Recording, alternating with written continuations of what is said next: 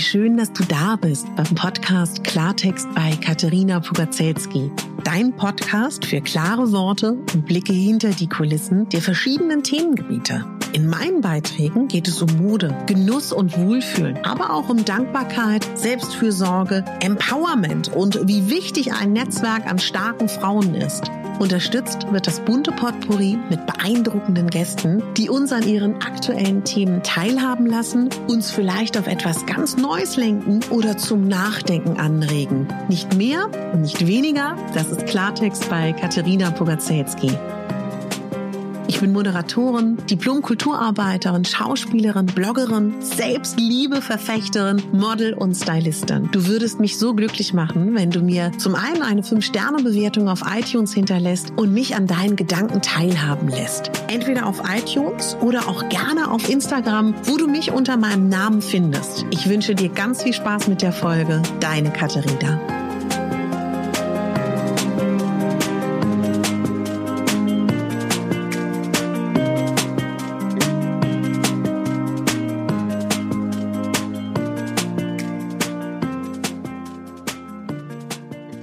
Schön, dass du dir heute Zeit für dich nimmst. Ich wollte mit dir über etwas reden. Und zwar darüber, dass beim Thema Selbstliebe es auch immer wieder den Moment gibt, wo du das Gefühl hast, du fängst wieder komplett von vorne an. Es können Ereignisse sein, es kann der Umgang mit Menschen sein, es kann der Umgang sein mit deinem Partner, mit einem neuen Partner, mit einer Freundin, mit einem Arbeitskollegen oder einfach nur mit dir dass du das Gefühl hast, die Luft wird dir abgeschnürt, du bist im Tunnel, du kannst nicht anders handeln, du willst aber anders handeln. Und alles, was du dir so wunderbar aufgebaut hast, in den letzten Tagen, Wochen und Monaten scheint dahin zu sein. Und das ist es nicht. Aber manchmal fühlt es sich so an. Und das ist es nicht. Und es ist ganz wichtig, in solchen Momenten zu wissen, finde ich, was uns helfen kann, was uns gut tut oder auch Vielleicht auch ein kleines Ritual zu machen. Was mir immer hilft in solchen Momenten ist tatsächlich Meditation. Mir hilft es da kurz zu überprüfen, in solchen Momenten habe ich genug getrunken, habe ich genug gegessen, habe ich genug geschlafen, wie sieht da auch meine letzte Woche aus, meine letzten Tage, ist vielleicht irgendwas im Ungleichgewicht, also bezüglich Stress, Schlafmangel, Essen, Trinken, was auch immer. Das ist so das Erste. Und das zweite ist, das auch erstmal eruieren und rausfinden, okay, was genau ist das jetzt? Was mich gerade so, ja, in so ein Gefühl bringt von, dass gerade alles nicht im Lot ist. Und ist es wirklich der vordergründige Grund, also das Ereignis, die Begegnung, der Mensch oder das, was dahinter ist? Und es ist eigentlich in der Regel ja immer so, dass man den Fehler nicht beim Gegenüber suchen sollte oder dass es das Gegenüber ist, sondern oft sind es wir ja selber und wir spiegeln uns im anderen, wir projizieren in den anderen Dinge hinein und da wirklich noch mal kurz dahinter zu gucken, was ist es gerade und dann sich zu fragen, was fehlt mir gerade? Was brauche ich? Wonach sehne ich mich? Und was ist hier gerade schiefgelaufen? Dass ich aus dem Lot gelang, gelangt bin. Und ich will diese Folge deswegen für dich aufnehmen, weil mir so wichtig ist, dir zu sagen, das geht uns allen so. Allen, allen, allen. Und das ist auch ganz normal. Und am schlimmsten trifft es einen, wenn es so lange gut lief mit der Selbstfürsorge und der Selbstliebe und bam, kommt auf einmal wie so ein Faustschlag, kommt es aus dem dunklen Nichts und man denkt wieder, okay, wow, Okay. da sind sie wieder, die Untiefen.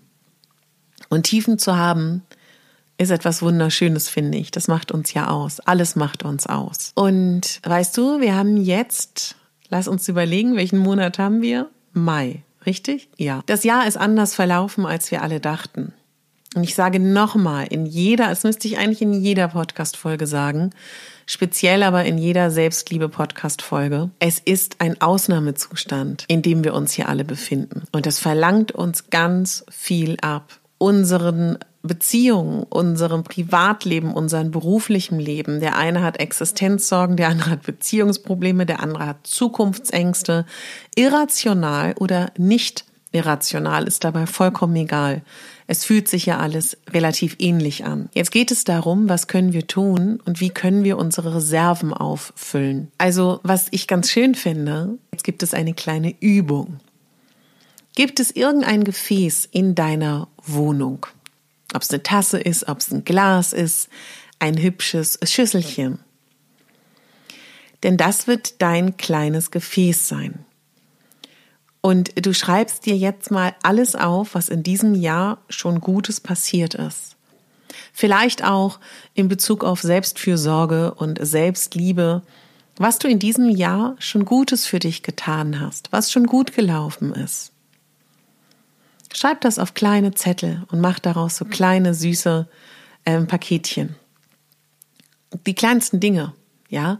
Und wenn es nur ist, ja, ich höre mir jeden Dienstag Katharinas Podcast-Folgen an zum Thema Selbstliebe, vielleicht kann ich da irgendwas für mich rausziehen. Vielleicht ist es, ähm, ich gönne mir regelmäßig, was auch immer. Schreib das alles auf.